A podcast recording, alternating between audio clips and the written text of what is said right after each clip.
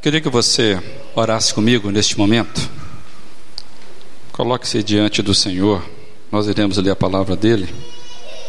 Peça que o Senhor fale com você na medida que você sabe que você carece. E na verdade você não sabe o tanto que você carece. Por isso abra-se para o Senhor. Deus amado, tanta necessidade, ó Pai, que nós temos de ouvir a tua voz. Nós carecemos do Senhor muito mais que a nossa alma possa mesmo identificar. Somos carentes, ó Deus, do retorno à casa. Cada dia, ó Deus, nós precisamos voltar para a casa do Senhor. A nossa alma clama pelo encontro do Senhor. Que agora, Deus, quando nós iremos ler a tua palavra, falar a partir dela, que teu Espírito Santo tenha plena liberdade de falar conosco. E apesar da minha limitação, Deus, fala mesmo, para a honra e glória do Senhor Jesus. Amém? Existem algumas histórias que marcam a nossa vida, não é verdade? Você tem a história pessoal, tem uma história de um livro que você leu, tem uma história da sua família, um filme que conta uma história que mexe com você. Tem livros que eu releio, parece que eu sempre quero voltar naquela leitura. E hoje eu quero conversar a partir de uma história bem conhecida, por certo você conhece. E eu quero pensar, olhando para essa história, é uma história de amor. Nós gostamos de história de amor. É uma história de emoção. Você gosta de história com bastante emoção? É uma história de aventura. Você gosta de aventura? De um enredo? É uma história de desencontro, um drama, onde as coisas parecem que se perdem. Mas também é uma história de encontro, onde as coisas são reconquistadas. Então tem um enredo aqui para vários gostos.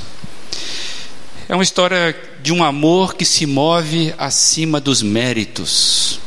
E eu queria convidar você a ler Lucas 15, a partir do verso 11. E é uma história bastante conhecida, talvez uma das mais conhecidas que Jesus contou. E por causa disso, eu vou ler na versão da Bíblia a mensagem para assim a gente assimilar ainda mais esta intrigante história que saiu da boca do nosso Senhor Jesus Cristo. Muitos conhecem essa história como a parábola do filho pródigo. Diz assim: Ele, Jesus, contou outra história. Um homem tinha dois filhos. O mais novo disse ao pai: Quero minha herança agora mesmo. O pai então dividiu a propriedade entre os dois filhos. Não se passou muito tempo e o filho mais novo arrumou as malas e foi morar num país distante. Por ser indisciplinado e esbanjador, desperdiçou tudo o que possuía Estava já sem dinheiro quando uma seca devastou aquele país e ele começou a passar necessidades.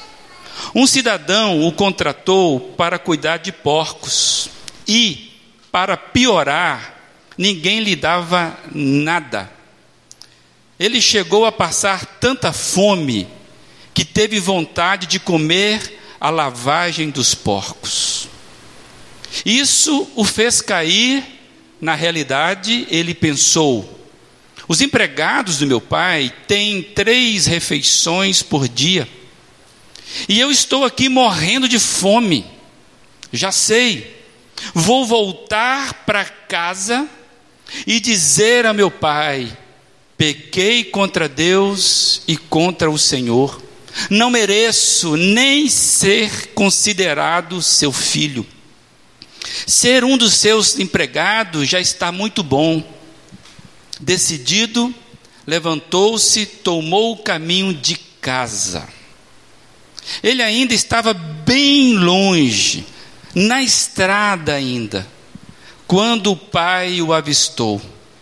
O coração do velho disparou, e ele correu para abraçar e beijar o filho, que começou o seu discurso: Pai, pequei contra Deus e contra o Senhor, não mereço nem ser chamado de seu filho outra vez. O pai nem quis escutar. Chamou os, os empregados e ordenou: rápido, tragam uma roupa decente para ele. Tragam também o anel da família e um par de sandálias. Depois vão buscar uma novilha bem gorda e preparem um churrasco.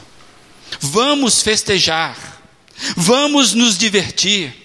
Meu filho está aqui, vivo, não está mais perdido, foi achado. E a festa começou. Tudo isso se deu enquanto o filho mais velho estava no campo. No final do dia, ele voltou para casa. Ao se aproximar, ouviu o som da música e das danças. Intrigado, perguntou a um dos empregados: O que está acontecendo? Ele contou a novidade: seu irmão voltou para casa. Seu pai ficou tão contente de recebê-lo de volta, são e salvo, que mandou fazer uma festa. O irmão mais velho ficou tão revoltado que não quis participar da comemoração. O pai tentou conversar com ele, mas ele não quis ouvir e protestou. Há quantos anos trabalho para o Senhor sem nunca reclamar? E alguma vez ganhei uma festa para mim e meus amigos? Agora, esse seu filho, que desperdiçou todo o seu dinheiro com prostitutas, aparece aqui e o Senhor lhe dá uma festa dessas? O pai respondeu: Filho, você não entende. Você está comigo o tempo todo, e tudo que é meu é seu. Mas este é um momento muito especial, precisamos celebrar. Seu irmão estava morto, mas agora está vivo. Ele estava perdido, mas foi encontrado. Que história. Te faço uma pergunta. Com qual personagem você se identifica? Com qual personagem você se identifica? Ou você lê uma narrativa como essa, como se não tivesse nada a ver com você? É uma história. Nós precisamos, precisamos mesmo lembrar que Jesus sempre contou parábolas para ilustrar a situação da vida real. Jesus contava parábola para nos ilustrar acerca da vida real. Ele não contava histórias porque ele gostava de contar histórias. Alguns já chamou Jesus de o contador de histórias. Ele gostava de história, mas não era por gostar de história. As parábolas de Jesus sempre foram para nos ensinar algumas coisas a respeito dos valores do reino de Deus.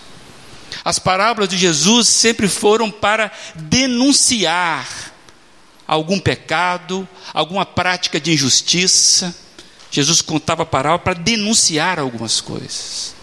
Jesus contava parábolas também para desafiar, desafiar os seus ouvintes a alguma questão, a alguma decisão. Por isso que geralmente você vai ver Jesus respondendo a alguma pergunta contando uma parábola. E também é comum nós ouvi-lo pelas narrativa narrativas bíblicas, dizendo, ele pedindo ao final de contar uma parábola, ele indagar, ele perguntar alguma coisa aos seus ouvintes. Jesus não contava história por contar.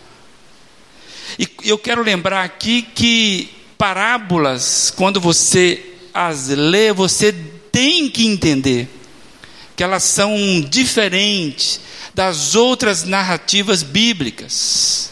Aquelas que têm histórias de pessoas que viveram de fato. Por exemplo, a história de Paulo, a história de Moisés, a história de Abraão, a história de Maria, a história de José do Egito. São histórias que comunicam com a gente, que nos ensinam, principalmente na relação com Deus, mas as parábolas que Jesus contou, elas são diferentes dessas histórias, porque Jesus sempre as contou para que nós nos posicionássemos diante daquela história. Por isso, que quando você está diante de uma parábola, você tem que estar tá pronto a responder o que isso tem a ver com a minha vida. E é por isso que eu lhe pergunto, diante da leitura da, da parábola conhecida como a do filho pródigo, com qual personagem você se identifica? O capítulo 15 de Lucas, onde está relatado esta parábola, ele na verdade contou três parábolas seguidas. E ele conta três parábolas de coisas que se perdem. A primeira é um animal, uma ovelha, que por pura estupidez se perde do rebanho. Dizem que ovelha é um dos bichos mais bobos que existem. E a primeira parábola é uma ovelha estúpida que se perde do rebanho. A segunda parábola é uma moeda que fortuitamente ela se perde. Se perdeu aquela moeda. E a terceira parábola é essa que fala de filhos que vivem perdidos na relação com seu pai. Um, mais audacioso, se perdeu no caminho distante. E outro, tão perto, mas miseravelmente perdido na relação com o pai dele. São parábolas que falam acerca do perigo, da inutilidade e da miséria da vida que se perde. Quem é o personagem principal dessa parábola que nós lemos? Quem é o personagem principal? O texto fica claro quando nós o lemos que a parábola fala de um pai que tem dois filhos. O foco da parábola é o pai diante de dois filhos diferentemente iguais. Eles eram muito parecidos. O filho mais novo pede a antecipação da herança, um gesto que demonstra qual é o tipo de relação, qual o tipo de ligação que ele desejava ter com o pai dele. Estranhamente, o texto diz que o pai divide a propriedade com os dois. Os dois recebem antecipadamente a herança. Um gesto que demonstra o quanto o pai desejava compartilhar tudo o que ele tinha. O pedido do jovem é egoísta com segundas intenções, porque o texto fala que poucos dias depois ele saiu de casa. A resposta do pai é solidária. A resposta do pai é compartilhamento. E eu fiquei pensando que esses dois filhos recebem igualmente o que não mereciam. O que eles recebem, eles não mereciam. E aqui cabe pensar algo que talvez você é tentado a pensar quando você lê uma história como essa. Eu queria que você pensasse diferente. Aqui não cabe a lógica de justiça que geralmente eu e você temos. Nós temos aqui simpatizantes do direito, pessoas que estudam direito, aqueles que fazem mais ou menos direito, né? E, ou você mesmo que você não seja, mas você tem dentro de você a questão de justiça, ela brota dentro do ser humano. Mas aqui não cabe pensar com a lógica de justiça, pois o relato vai entrar numa vertente fora do padrão que geralmente tratamos as coisas da nossa vida. Geralmente eu e você achamos que a vida funciona na base do mérito. Eu e você ainda pensamos que merecemos alguma coisa. Tem gente que pensa, por exemplo, que a vida é regido pelo mereço ser feliz.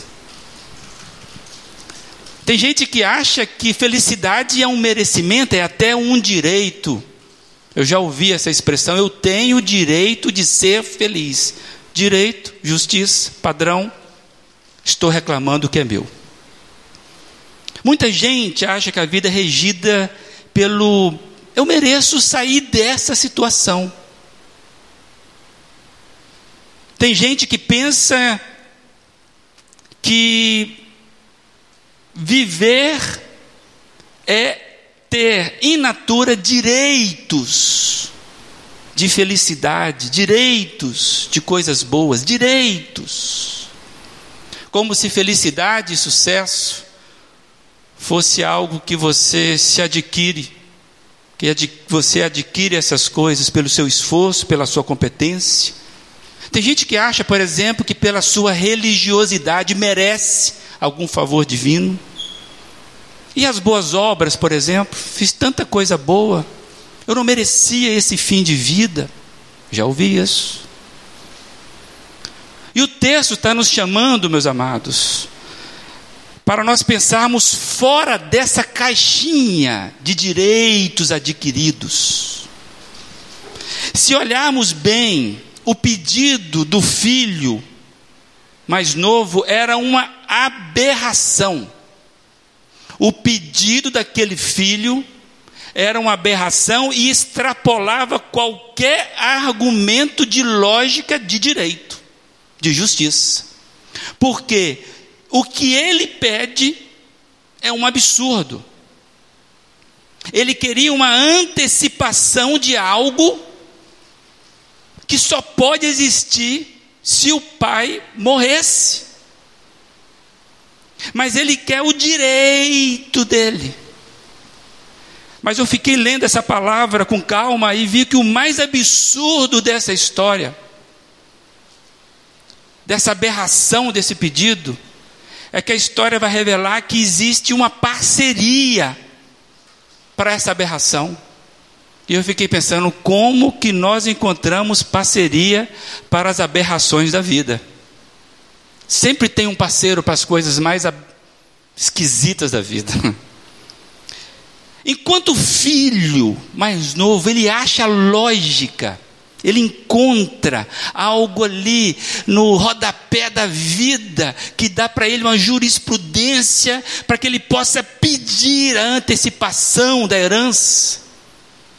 O outro filho, com a maior cara de pau, fica silente, quieto, porque também ele estava sendo beneficiado, ele estava recebendo antecipadamente o que ele não tinha direito. Ele não contesta, gente, ele era o filho mais velho, ele tinha responsabilidades, a lei o dava algumas responsabilidades, mas ele fica na cumplicidade silenciosa. Estou ganhando, não foi eu que pedi. Se ele quer dar, ele não reclamou, qual o problema? Fico com essa propina para mim. Engraçado que ele nesse momento ele fica silente diante da vontade do Pai livremente de distribuir herança. Lá na frente ele grita, não é verdade? E você vai ver no texto, vai vendo que o pai não lida com a lógica da meritocracia. O que, que é a meritocracia? É o sistema que beneficia aqueles que merecem porque fizeram alguma coisa para merecer alguma coisa. O gesto do pai, ele não pode ser compreendido por nós, por isso que eu estou chamando essa atenção, porque você vai para o texto, talvez carregado dos seus direitos, carregado das suas convicções de méritos. E o pai, o gesto do pai é muito maior do que essas nossas mediocridades que nós temos vivido, de pensado a vida. Você já se sentiu ofendido? E quando você é ofendido, você se sente no direito de responder? É com você que eu estou falando? O texto está destruindo isso. O comportamento do pai, ele é muito maior do que a nossa mediocridade de pensar a vida. E Jesus, na sua narrativa, ele continua dizendo que o filho mais novo então pega a herança imerecida, cai no mundão, vai para o mundo, ele vai viver independente do pai, é isso que ele quer. Ele só queria viver com a riqueza do pai, ele não queria viver com o pai. Distante, então, ele tenta viver. O texto fala que ele era um cara muito bom das suas finanças, ele desperdiça tudo simplesmente perde tudo e vai ao fundo do poço. Esse moço pega o dinheiro do pai ilicitamente, abandona o pai sem dar nenhuma satisfação, cai no mundo, perde tudo, só fazendo bobagem, está no fundo do poço agora, disputando comida com porco que, que você pensa nisso? Talvez você pensou assim. Talvez você caiu, é tentado a pensar, bem feito, bem feito. É isso que você merecia, seu filho ingrato. Bem feito, quem mandou querer enganar aquele velho bom? Conhece seu pai, seu pai é bom. Bem feito, você está pagando, você merece esse sofrimento. Você chegou a pensar assim em algum momento? Que esse cara merece essa vida que ele está recebendo? A gente é muito rápido né, para ser mesquinho. A gente é muito rápido para sermos vingativos. A gente é muito rápido para responder com essa questão de bem feito. Somos prisioneiros dos piores sentimentos. Julgamos a vida por base da justiça, do merecimento. E talvez você esteja pensando nesse exato momento: eu não mereço ouvir isso. E o texto vai demonstrando aqui algo interessantíssimo, porque na fala do filho, esse filho que sai, o porcalhão, que agora está pobre, na fala dele, ele pensa com a mesma lógica que eu e você pensamos. E o texto vai dizer, vai ser projetado aí no versículo 17 a 19, diz assim: Isso o fez cair na realidade. Ele pensou: os empregados do meu pai têm três refeições por dia e eu estou aqui morrendo de fome, já sei. Vou voltar para casa e dizer ao meu pai: Pai, pequei contra Deus e contra o Senhor. Não mereço nem ser considerado seu filho. Ser um dos seus empregados já está muito bom. Viu a lógica dele? Conseguiu entender como é que ele pensa? Ele pensa igual você, igual a mim.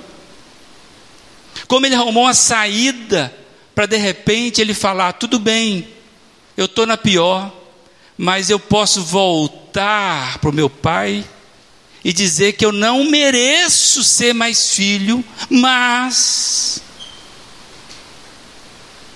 Pergunto para você pensar junto comigo: quem é que disse para esse moço que ser filho é uma questão de merecimento?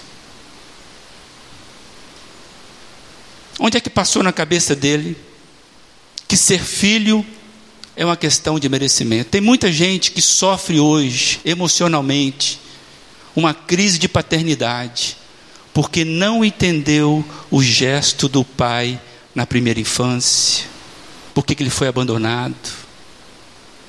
Tem gente que não consegue se livrar do peso de uma paternidade ausente. E tem gente que transfere isso para Deus como se agora não tem mais jeito, eu não mereço. É que ele imagina que a vida funciona na base do merecimento. E eu tenho para mim, eu fiquei pensando, o que faz esse filho mais novo voltar é porque uma coisa ele sabia do pai dele. O pai dele era amoroso, isso ele sabia. E ele confiava não na justiça, não no senso de justiça do pai. O que faz esse moço voltar não é o senso de justiça, mas o senso do amor.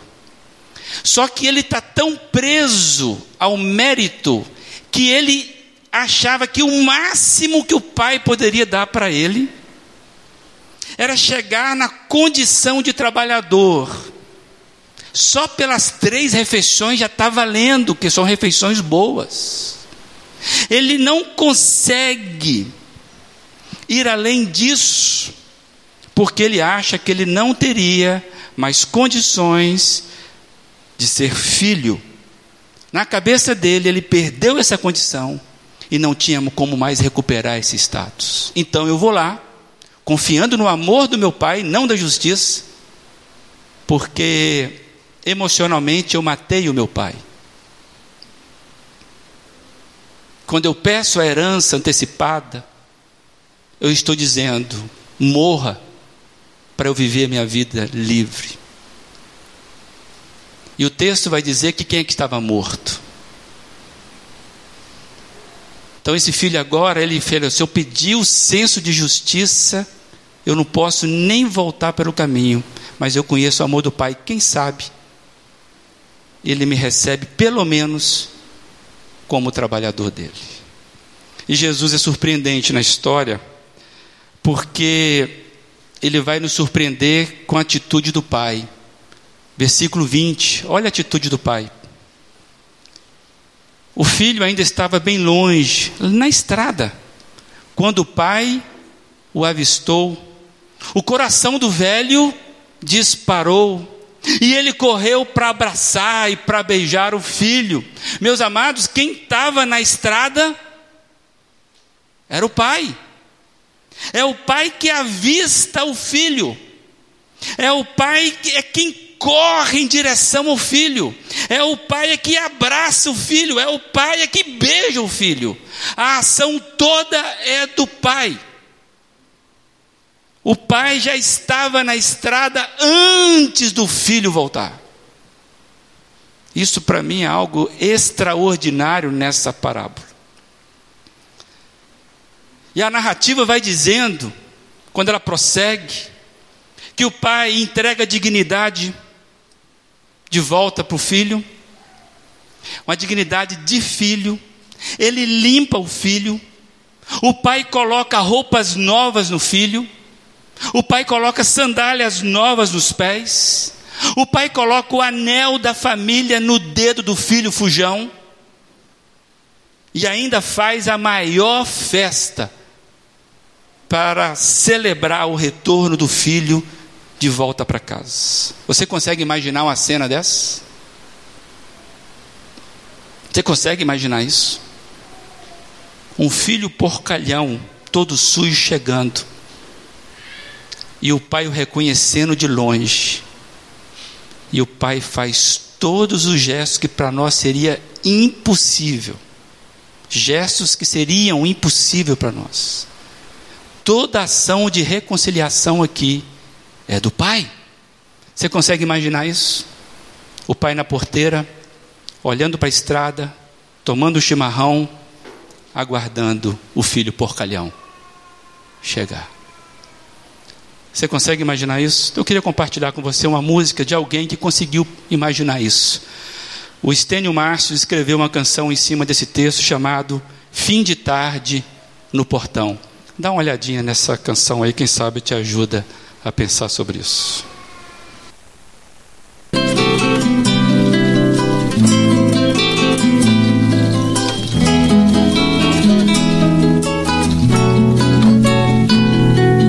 Fim de tarde no portão, a cabeça branca ao relento.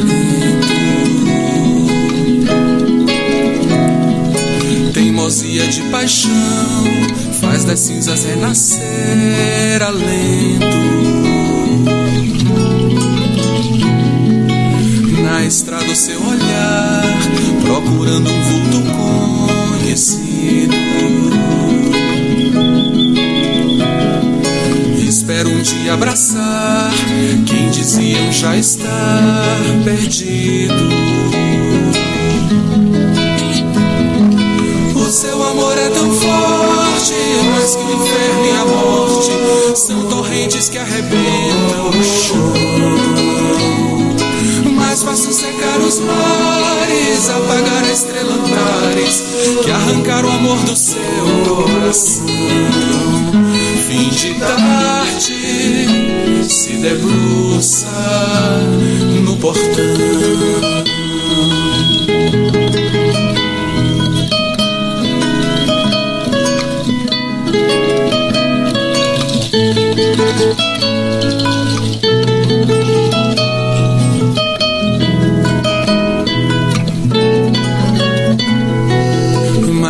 Aconteceu e o moço retornou mendigo. O pai depressa correu e abraçou o filho tão querido. Tragam roupas e o anel, calcem logo os seus pés, milagre. Vinho do melhor tonel, tanta alegria em mim não cabe. O seu amor é tão forte, mais que o inferno e a morte são torrentes que arrebentam o chão.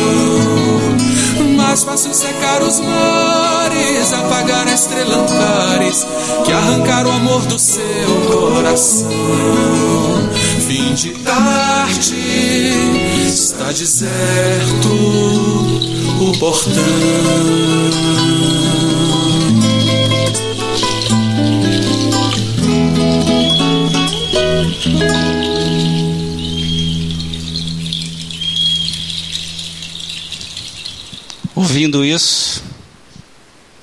Como é que a gente vai ficar com a nossa lógica de justiça e de mérito?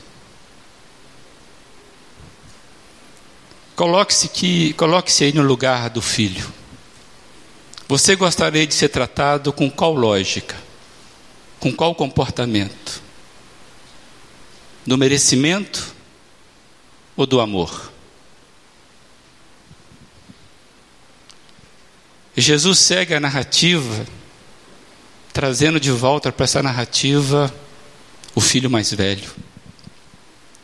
Jesus vai deixar claro que o comportamento dele, ao saber que o irmão pródigo, gastador, esse irmão tinha voltado, e Jesus diz como que ele se sentiu quando sabe que o irmão volta. Lucas 15, a partir do 28, diz assim: O irmão mais velho ficou tão revoltado que não quis participar da comemoração. O pai tentou conversar com ele, mas ele nem quis ouvir e protestou.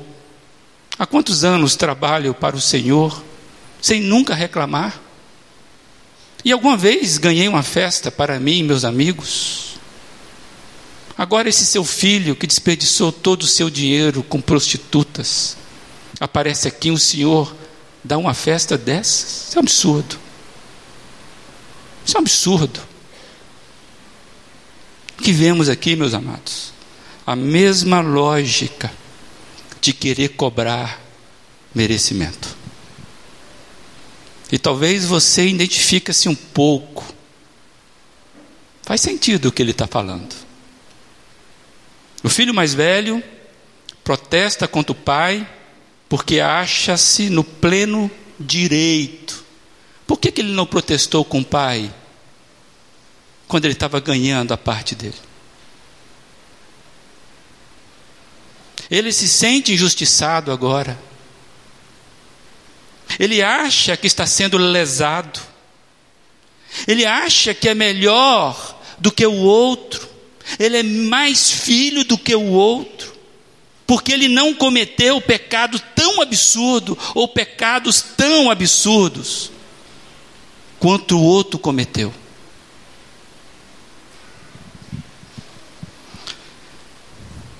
Estou falando com gente que está acostumado de vir num local como esse. E aqui tem um perigo que constantemente acomete conosco, estamos acostumados à leitura do Evangelho, a fazermos oração, acharmos que por causa disso somos melhores do que aquele que está na esquina preso ao vício da cachaça e do crack, que está caído, e você e eu temos a tentação de achar que às vezes temos algo de melhor do que eles. Um perigo que acomete aos religiosos, às pessoas de bem, aos que não são corruptos como os nossos políticos. Teve crente que teve a capacidade de se alegrar com a morte de alguém essa semana Sendo que a palavra diz que nem Deus se alegra com a morte de um ímpio. Nós estamos mandando gente para o inferno. Nós deveríamos mandar gente para o céu, amados. Um perigo que acomete a nós é acharmos que já estamos na casa, que já temos as coisas e que o outro é pior do que nós. O que Jesus está fazendo com esta parábola é destruindo qualquer sombra desse tipo de pensamento. Jesus detesta quem se acha bom. Você consegue entender o poder da mensagem dessa parábola para você? A mensagem da parábola, Jesus deixa claro, meus amados, que o Pai representa Deus. Por isso esse amor é tão forte, maior do que o inferno, maior do que a morte. Os filhos somos nós, eu e você. Deus nos ama incondicionalmente, é isso que Jesus está dizendo. Não tem nada que você faça, não tem nada que você venha fazer, que faça o amor de Deus aumentar em relação a você. Também não tem nada que você fez, faça ou fará, que vai fazer o amor de Deus diminuir em relação a você. Não é o seu comportamento que é o padrão do amor de Deus por você. Dá para você entender isso? Ser bonzinho, ser religioso, vir à igreja. Isso não acrescenta nada no amor de Deus por você e nem diminui o amor de Deus por você. O amor de Deus é incondicional, é constante, é isso que Jesus está dizendo. Deus não nos trata na base do merecimento, louvado seja o nome dele por isso. Deus não nos trata pelos nossos comportamentos, Deus simplesmente nos ama. Mas vem aqui a questão do mérito, do direito, mas tem que ter alguma coisa, não tem que ter nada, meu amado. É isso que essa parábola está dizendo. Cada um de nós precisamos entender que o fim de tarde no portão, Deus já está lá. Não interessa se você chegou primeiro, que o outro ainda está vindo. Somos miseravelmente carentes do abraço do amor do Pai. A parábola do filho pródigo nos ensina que a meritocracia é uma desgraça. A meritocracia não é a base da vida. Não temos só o que merecemos. A própria vida que vivemos é um presente, é uma doação de Deus. Se Deus permitir, nos próximos encontros, eu vou trabalhar um pouquinho sobre isso. O risco da presença de Deus, essa síndrome do medo que nós temos da presença de Deus. Tem gente que está confundindo, não posso adiantar a mensagem, mas está confundindo a lei da semeadura, como se fosse a lei do retorno próprio. A gente vai conversar sobre isso. Deus não nos trata na base do merecimento. A meritocracia não é a base da vida. Sermos ruins, eu e você, se você se identificou com o filho que sai de casa, que foi tão ruim, ou se você identificou com o, o filho que ficou, ficou bonzinho ficar com o pai, isso não altera em nada a necessidade que temos de nos relacionarmos intimamente com Deus. Precisamos entrar na casa. E não somente por aquilo que Ele nos dá. Deu para entender que os dois filhos estavam miseravelmente carentes do pai. Deu para entender isso?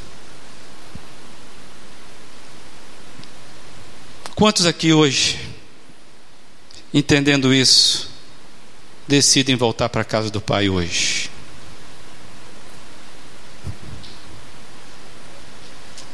Quantas vezes você já voltou para a casa do pai?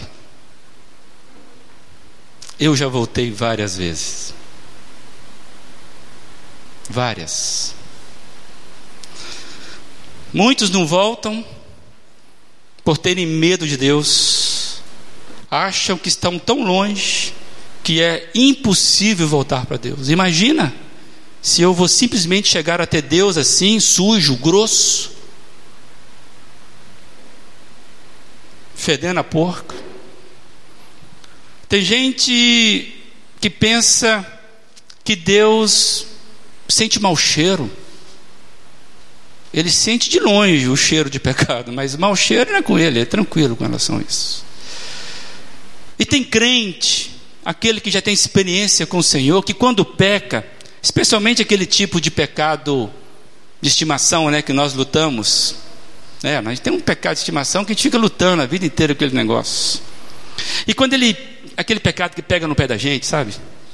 Aí quando ele peca, ele cava um jeito de compensar para ser aceito por Deus. Primeiro, primeira coisa que ele faz é que está um tempo, fica distante. Falta umas três vezes aqui na, na reunião, senta um pouco mais atrás, não vai na sua, na sua, no seu em casa. Aí ele, o que ele faz então? Aí ele quer compensar isso, porque ele é crente. Ele quer fazer alguma coisa para limpar a barra dele diante de Deus. Não entendeu? Ele não está entendendo nada. Ele ainda está achando que pode fazer alguma coisa para que Deus o aceite. Sabe quando você peca, meu amado, e você peca, eu falo isso com certeza, porque eu peco. Nós temos que correr logo para o portão onde está a cruz, sabe? A estrada da cruz. Logo. Não guarda, não. Porque o Pai já está esperando por mim e por você. A única coisa que eu e você podemos entrar é com o nosso arrependimento, reconhecermos que somos incompetentes para lidarmos com a vida, admitirmos que somos pecadores, que precisam urgentemente do perdão divino.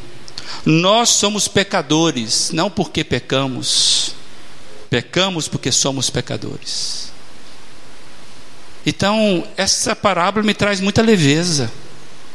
E aquilo que o Salmo 103, versículo 13 e 14 diz, o que, que ele diz? Como um pai tem compaixão dos seus filhos, assim o Senhor tem compaixão dos que o temem, pois ele sabe que somos formados, do que somos formados. Lembra-se de que somos pó. Deus sabe da sua maldade. Mas ele nos ama pela compaixão, porque ele é um pai amoroso. A única coisa que eu e você podemos fazer é cair de joelhos diante dele, não tem outra coisa. Não tem outra coisa. Cairmos arrependidos. Sabe por quê, meus amados? Porque ele já está no portão esperando por nós, esperando por você. Quem decide voltar hoje para a casa do Pai? Diante da parábola do filho pródigo, qual é a resposta que você vai dar? Você vai voltar correndo para a casa do pai? Ou você é ou tão ruim que não pode voltar, ou se acha tão bom que não precisa voltar? Pergunta a você: quem quer voltar para a casa do pai hoje? Ser abraçado pelo pai. Fique de pé se é com você. É com você? Corre para a casa do Pai. Não tem coisa maior, melhor para isso. Hoje é o tempo da volta. Não para essa igreja. É o tempo da volta para a casa do Pai. Feche os seus olhos. Louvado seja o nome do Senhor. Deus amado, estamos aqui porque nós sabemos que não tem outro caminho de vida a não ser o caminho de Jesus Cristo. E hoje nós entendemos mais uma vez que o teu amor, Pai, é infinitamente além da nossa compreensão. Estamos aqui aos teus pés, dizendo, Pai, nós nos arrependemos e pedimos, Pai, não nos rejeite.